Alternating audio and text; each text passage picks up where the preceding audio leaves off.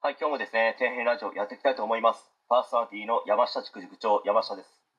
お送りする内容がですね、皆様に役に立つように頑張っていきたいと思いますので、よろしくお願いします。え今回はですね、この前見た偏差値30代、偏差値35から偏差値38の高校に通う生徒の無気力感は、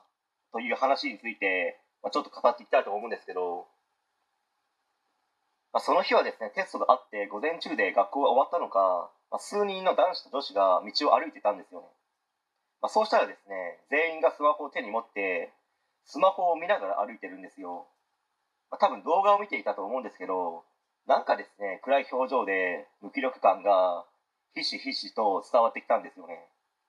まあ、そして一人自転車に乗ってすれ違った男子高校生がいたんですけど、まあ、その男子高校生もなんかですね、無気力なんですよ。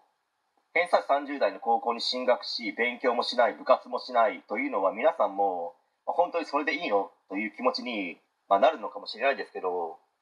その状態って本当に危ないんですよ。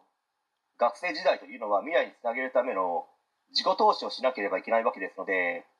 無気力で勉強もしない部活もしない状態だと社会人になった時に悩み苦しむってもう目に見えてるんですよね、まあ、偏差値30代の高校プラス勉強もしないプラス部活もしないプラス無気力。これが組み合わさった場合何十年後かのですね未来までは分かりませんけど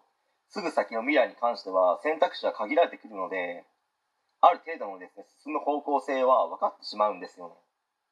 当然そこから奮起して努力し続けられる人もいるでしょうけど多くの人がそこに行くのであればもっと頑張ればよかったんじゃないの？という場所に行ってしまうんですよね。それでは将来的に困るのは本人なんですよ。まあ、子供の苦しみは親の苦しみでもありますので、まあ、そうならないためにもですねしっかりと子供の頃から、まあ、自ら学び行動でき、まあ、転んでもですね自分で起き上がれる、まあ、人間になるようなですね教育をしていかなければ、まあ、ならないわけですよ。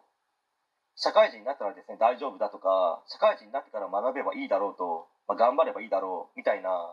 甘い考えを持っていると本当に将来ですね後悔する日々が待っている可能性がありますのでま大変ですけど一日一日をですね大事に頑張り続けてほしいと思いますね。